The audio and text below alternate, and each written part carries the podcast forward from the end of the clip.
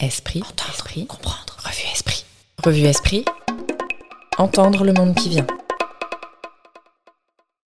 Non seulement les arts entrent comme un élément non négligeable dans toute description d'une société, mais encore ils manifestent au grand jour ce qui ne peut être saisi par aucun autre moyen.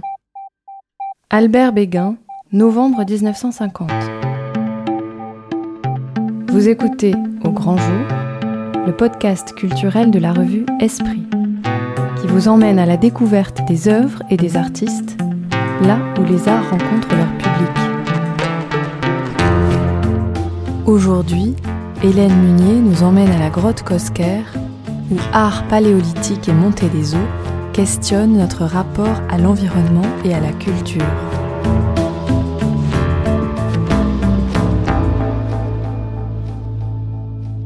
Le 4 juin dernier, 2022, a ouvert à Marseille la grotte Cosquer, qui est un nouveau lieu donc euh, culturel qui est disposé juste à côté du Mucem, sur l'esplanade du port ouverte euh, sur la mer. Et ce projet aujourd'hui intitulé Grotte Cosquer est la troisième euh, tentative de restitution d'une grotte paléolithique d'importance absolument majeure. Elle fait suite donc aux tentatives qui ont été faites pour la grotte de Lascaux et la grotte Chauvet. Depuis l'ouverture, on compte euh, aujourd'hui plus de 300 000 visiteurs. C'est dire euh, bien sûr l'attraction que ça a pu susciter. Le point de vue qu'on va entendre, c'est donc d'abord celui de Pierre Fiastre sur le plan politique, qui a piloté le projet depuis 2016 pour le compte de la région.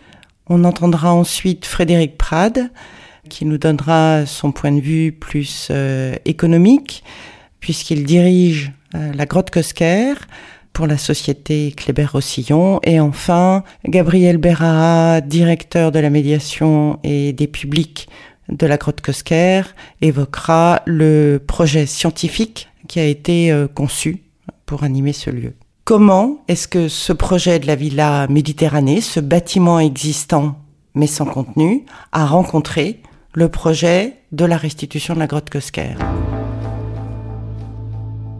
Enfin, nous y voilà, 9 août 2022, il fait chaud, on est devant l'esplanade et on attend l'ouverture de la grotte Cosquer.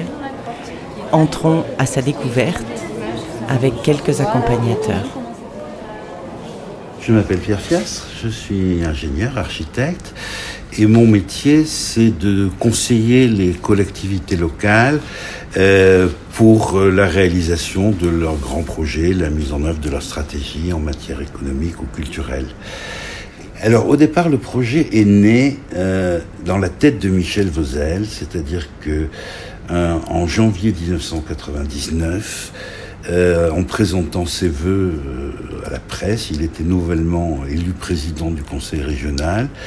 Il a déclaré son ambition de faire à Marseille quelque chose qui serait une villa Médicis de la Méditerranée. Le bâtiment a été inauguré en 2013 et euh, seulement euh, quelques années après, après l'euphorie de Marseille, capitale européenne de la culture, ce bâtiment a été très décrié, euh, si bien que euh, lorsque la majorité a changé au Conseil régional, une nouvelle majorité est arrivée, elle a voulu effectivement arrêter l'exploitation telle qu'elle était conçue de ce bâtiment qui devait être un centre de rencontres et d'échanges orienté vers la Méditerranée dans les différents domaines de l'économie, de la culture, des populations, mais qui n'était jamais arrivé à trouver son public. Et donc le, le Conseil régional s'est trouvé propriétaire d'un bâtiment euh, assez euh, assez imposant, assez remarquable, on pourra y revenir, euh, mais sans savoir quoi en faire. Et là, euh, un appel d'offres a été lancé pour euh, désigner une équipe d'experts pour déterminer une simple question que faire de ce bâtiment? Et c'est cet appel d'offres que j'ai remporté euh, et à partir duquel je travaille depuis six ans et à partir duquel on a décidé euh, d'en faire cette réplique de la grotte Cosquer que vous voyez aujourd'hui et qui vient d'ouvrir le 4 juin. Euh, donc euh, voilà, j'ai terminé mon travail pour lequel j'avais été missionné. Le projet architectural de la Villa Méditerranée, c'était à l'occasion de 2013 Marseille, capitale européenne de la culture, de renouveler l'image de Marseille, de marquer son identité au cœur de la Méditerranée et de la culture méditerranéenne. Euh, donc le geste architectural, il avait un sens pensé, réfléchi euh, très fort, d'où l'ambition et le caractère euh, effectivement marquant dans le paysage du bâtiment. Et cette ambition de marquer l'espace public, l'espace partagé, l'a emporté sur une réflexion plus pragmatique sur quel contenu complémentaire euh, culturel on allait pouvoir lui donner par rapport à d'autres bâtiments existants, dont le MUSEM, euh, dont on a beaucoup plus entendu parler. Vous pouvez nous le euh, décrire un peu Oui, bah, on, vous imaginez un fer à cheval qu'on aurait posé sur un des deux côtés. Pierre Fiastre. à, moitié, à moitié sous l'eau, à moitié hors de terre. Directeur de l'agence Tertio, consultant auprès de la région PACA. donc c'est un bâtiment dont on ne voit que la partie supérieure avec un porte-à-faux qui fait plus de, qui fait une cinquantaine de mètres de long, à 19 mètres au-dessus du sol, qui peut accueillir euh, jusqu'à 7, 800, 750 personnes. Euh, parce qu'on a des jauges assez complexes en termes de sécurité dans le bâtiment. Et sur ce, niveau-là, on peut accueillir 750 personnes euh, et pas plus. ça fait déjà du monde. Ouvert en 2013 En même temps que le MUSEM avec probablement une certaine rivalité entre l'État qui construisait le MUSEM et la région qui construisait la Villa Méditerranée. Euh, et on se retrouve avec des bâtiments très atypiques qui ressemblent plus à des, pavillons d'exposition universelle qu'à des, bâtiments utilisables vraiment au quotidien pour, pour des choses plus classique. qui marque le paysage, qui, qui, marque le paysage, et qui marque les visiteurs, euh, en particulier la Via Méditerranée. Le Mucem, c'est la même chose. les passerelles du Mucem et la terrasse du Mucem avec ce, cet habillage de béton euh, marquent les visiteurs. Donc on a deux bâtiments vraiment euh, avec des signatures fortes maintenant sur le sur l'esplanade. L'histoire de cette forme donc qu'on voit ici, qui s'élève euh, avec toute sa blancheur et avec cet immense porte-à-faux qui est le plus grand porte-à-faux d'Europe, si ce n'est du monde, euh, a, été trouvé, euh, cette forme a été imaginée de manière quasiment accidentelle par Stefano Boeri. Ah bon oui, au départ, ce mariage de la mer avec le bâtiment avait pris la forme d'une arche. Oui. Un petit peu comme l'arche de la défense, où la mer était dessous, donc oui. surplombait la mer.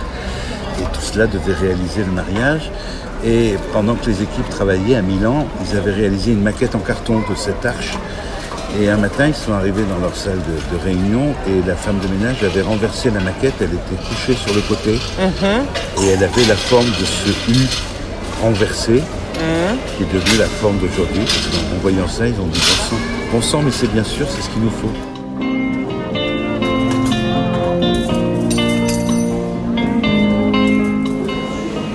2016, donc il y a un petit peu plus de six ans, il y a six ans et, quelques semaines, qu'on a tenu les premières réunions de brainstorming pour réfléchir à ce qu'on allait faire de ce bâtiment. Sans idée préconçue, et donc où les idées ont fusé. Euh, nous, c'était. Alors nous, c'était un groupe de travail, euh, donc avec le cabinet, avec mon cabinet, c'était un groupe de travail que j'avais réuni et qui réunissait des personnalités du monde de l'économie, de la culture ou de l'événementiel, euh, et qui avaient accepté de, participer à ce travail et qui se sont réunis plusieurs fois euh, pour travailler sur les différents scénarios possibles.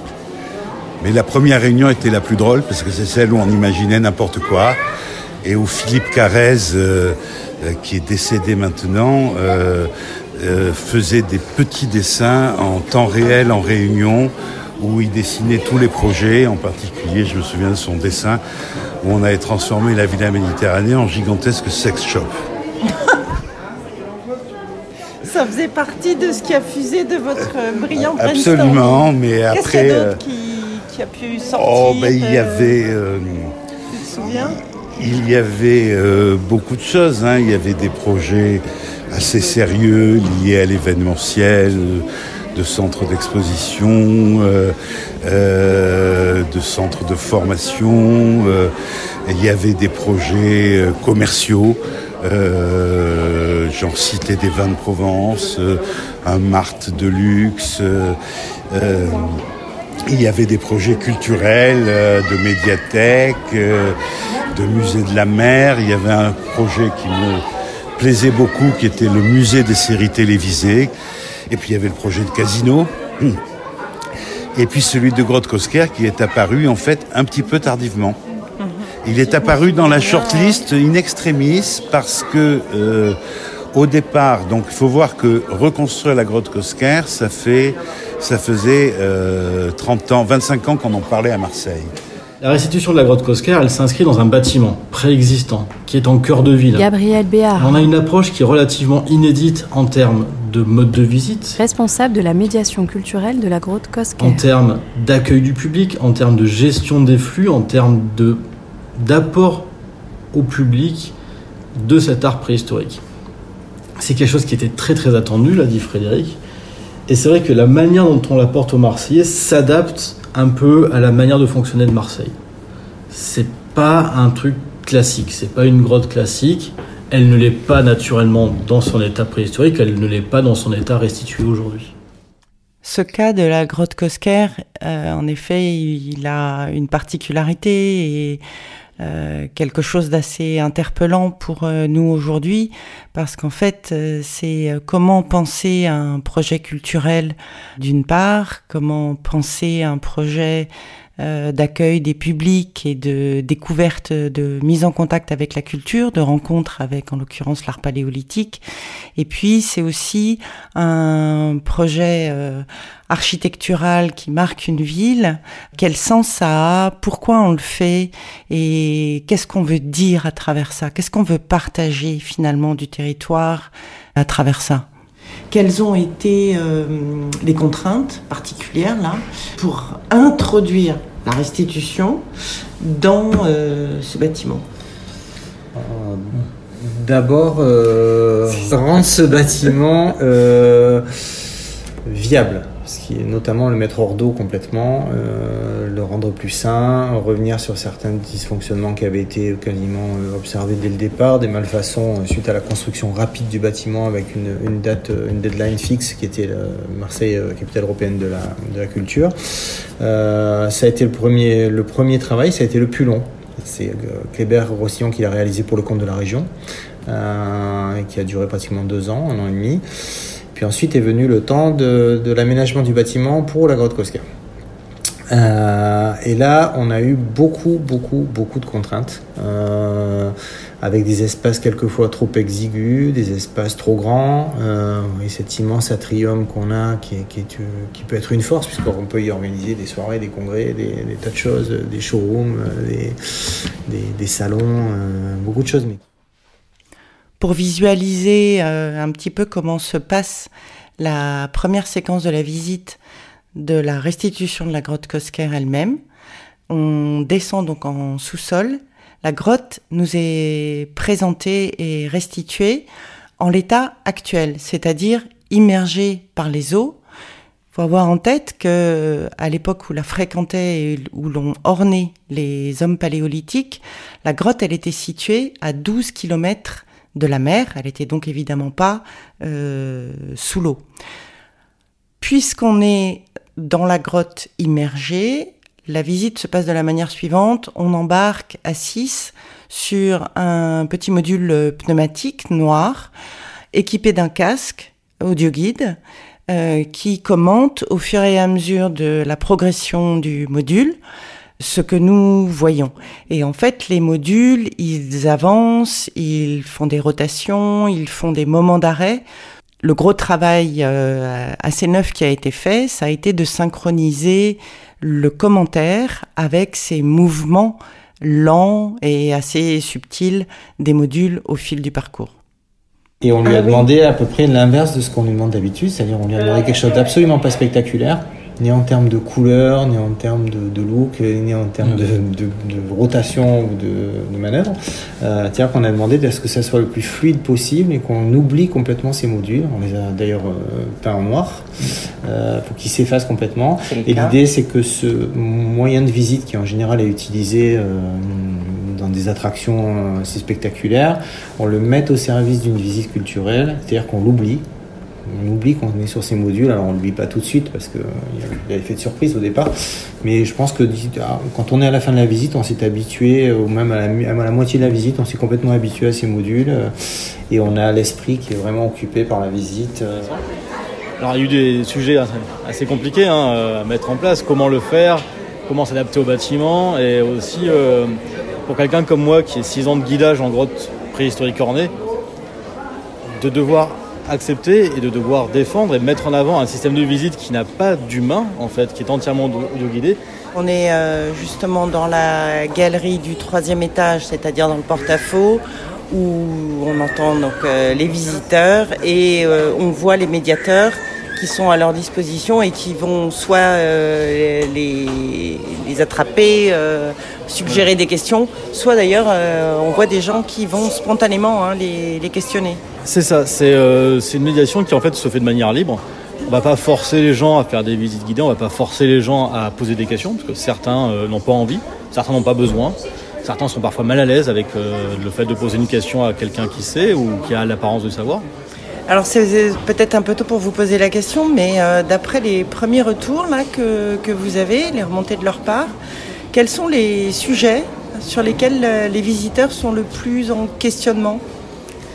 On a un sujet particulier qui vraiment suscite l'étonnement chez les visiteurs. C'est la, présence de cette femme paléolithique qu'on a sous forme de, statue. qui, est qui est restituée. c'est sa beauté, sa couleur de peau, euh, la couleur des yeux, ça c'est vraiment impressionnant. La grande proximité qu'elle a avec nous aussi. On a toujours cette vision un peu biaisée de la préhistoire avec des petits gars euh, tout voûtés, euh, à moitié primitifs, dans le mauvais sens du terme primitif, peut-être qu'il n'est pas bon du tout. Les animaux, c'est aussi un sujet, parce que c'est des animaux qu'on n'a pas aujourd'hui le cerf, le bouquetin, le chamois, bon ça c'est des choses que les gens connaissent relativement, mais se frotter à un auroch, à un mégacéros, à un cheval préhistorique. Bah, cette grotte Coscar, c'est vraiment un sujet qui est, est intéressant, qui a la croisée voilà, de deux problématiques. La problématique de l'art préhistorique et de ce qui va composer les, les modes de pensée de nos prédécesseurs euh, en Europe, donc des homo sapiens paléolithiques, qui avaient une manière de se représenter le monde à travers des représentations animales, euh, des choses très abstraites. Et aussi, on a ce phénomène de montée des eaux, qui est issu de phénomènes naturels, astrophysiques, euh, de variations climatiques, mais aussi comment cette montée des eaux, aujourd'hui, on a une activité humaine qui va l'accélérer, qui va la différencier de ce qu'elle pourrait être normalement. Et donc, cette transition, en fait, elle est logique. Et, ce centre d'interprétation, la Galerie Méditerranée, elle permet d'ouvrir la focale uniquement au-delà de l'art préhistorique, euh, comme on peut avoir dans certains musées qui vont vraiment se focaliser sur ça, et sur une grotte en particulier. Nous, on ouvre la focale sur eux, nous, le monde de l'époque, notre monde à nous, qu'est-ce qui les différencie, comment on sait que c'est différent? Et tout ce genre de, sujets-là. Le plus difficile, ça a été, euh, oui, ça a été les relations avec l'État qui ont, qui ont jamais été euh, très faciles. Directeur de la grotte Cosquer. Ça a été les contraintes un peu administrative. Je veux dire, euh, j'ai eu la chance de travailler avec une équipe à la région, à la direction euh, adjointe à la culture euh, de grande qualité, qui avait le souci d'avancer. Ceci étant, ils n'étaient pas, pas les seuls impliqués dans l'affaire. Il y avait aussi les services des marchés, services juridiques, services du patrimoine, etc. Et c'est pas toujours facile d'avancer euh, on vous soumet des contraintes administratives dont on se demande euh, si elles n'ont euh, d'autres justifications que celle de justifier l'emploi des gens qui, voulaient, qui veulent les mettre en œuvre. On peut appeler toutes ces résistances, on, pourrait appeler ça des frottements en termes de, de physique des matériaux. oui, c'est des frottements, ça, ça ralentit et, et, il faut faire avancer le bateau. Alors, il faut il faut pas chercher à à vouloir donner de trop grands coups de barre parce que sinon on, s'arrête. il faut arriver à donner les petites impulsions à un moment donné pour que euh, bah, tous les rameurs rament dans le même sens finalement mhm. et, qu'on arrive au port euh, dans un temps raisonnable. Et là, le temps euh, a été assez raisonnable. Je fais un métier qui travaille beaucoup sur le long terme, sur des objets un petit peu complexes. Et euh, malheureusement, il est fréquent qu'on travaille sur des sujets, sur des projets qui n'aboutissent pas. Ça, c'est un petit peu frustrant, évidemment. Mhm. euh, parfois, il arrive qu'on travaille sur des projets qui aboutissent, mais ils aboutissent après qu'on soit parti, qu'on soit plus là, mhm. qu'on ne les termine pas. Euh, et là, euh, bah, effectivement, euh, arriver au terme de ce projet qui a été commencé euh, et quand je dis commencer, c'est que commencer la première visite du bâtiment Villa Méditerranée sans avoir la moindre idée de ce qu'on allait en faire, il y a euh, tout juste un peu plus de six ans. Mm-hmm. Et de voir aujourd'hui ben, tout le public euh, qui est là, euh, les queues à la billetterie euh, et tout, donc se dire qu'il y a six ans, on n'avait aucune, personne n'avait aucune idée de tout ça. Évidemment, c'est une profonde satisfaction. Dans ce qu'on vient d'entendre, on s'aperçoit combien un projet de cette envergure culturelle, ça ne part pas d'un point zéro en avançant vers un cap préalablement défini mais combien c'est un processus pas tout à fait linéaire qui passe par plusieurs acteurs qui doivent s'articuler ensemble et que par conséquent ça passe par euh, des hypothèses avant d'arriver à un projet final et que jusqu'à la mise en œuvre et au jour d'ouverture finalement euh, il reste euh, des incertitudes. Et encore aujourd'hui Frédéric Prade et Gabriel Béra sont les premiers à, à le dire. On est dans une phase d'expérimentation. Est-ce que le dispositif fonctionne? Et il est fort possible que ça, il est même probable que ça évoluera donc ça, je pense que c'est un élément euh, qu'on n'a pas forcément toujours à l'esprit quand on voit des institutions euh, s'inscrire dans le paysage et s'y imposer. Après quoi, elles ont finalement moins de marge de manœuvre de se décaler parce qu'on les a repérées de manière institutionnelle d'une certaine manière. C'est déjà un petit peu le cas pour le MUSEM, par exemple. Là, on voit bien que c'est pas complètement le cas et que probablement il y aura des ajustements et qu'ils sont assumés. C'est le deuxième euh, point euh, très interpellant dans ce qu'on vient d'entendre euh, sur la grotte Kosker.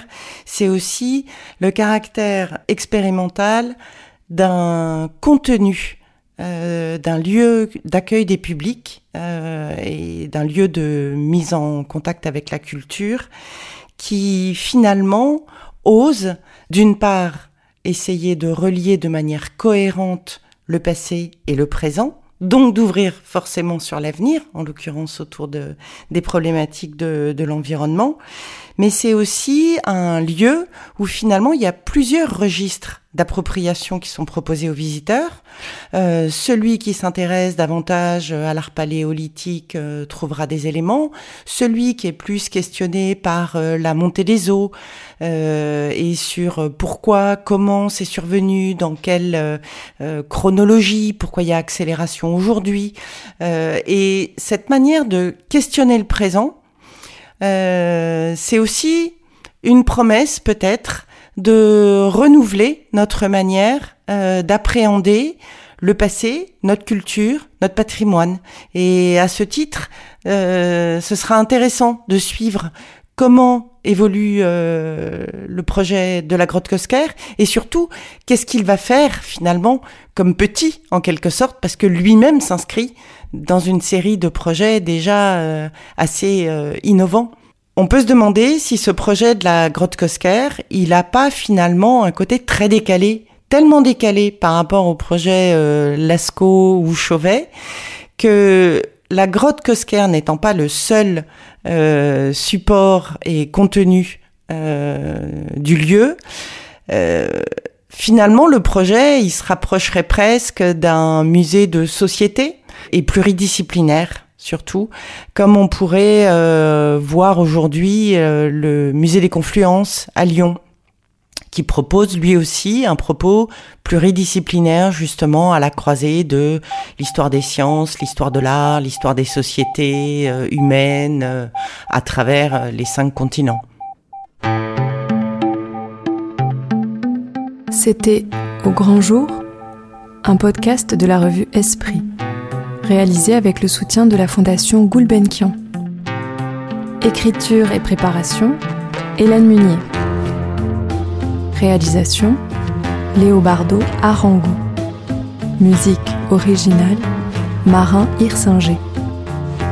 Esprit est une revue indépendante. Pour la soutenir, abonnez-vous.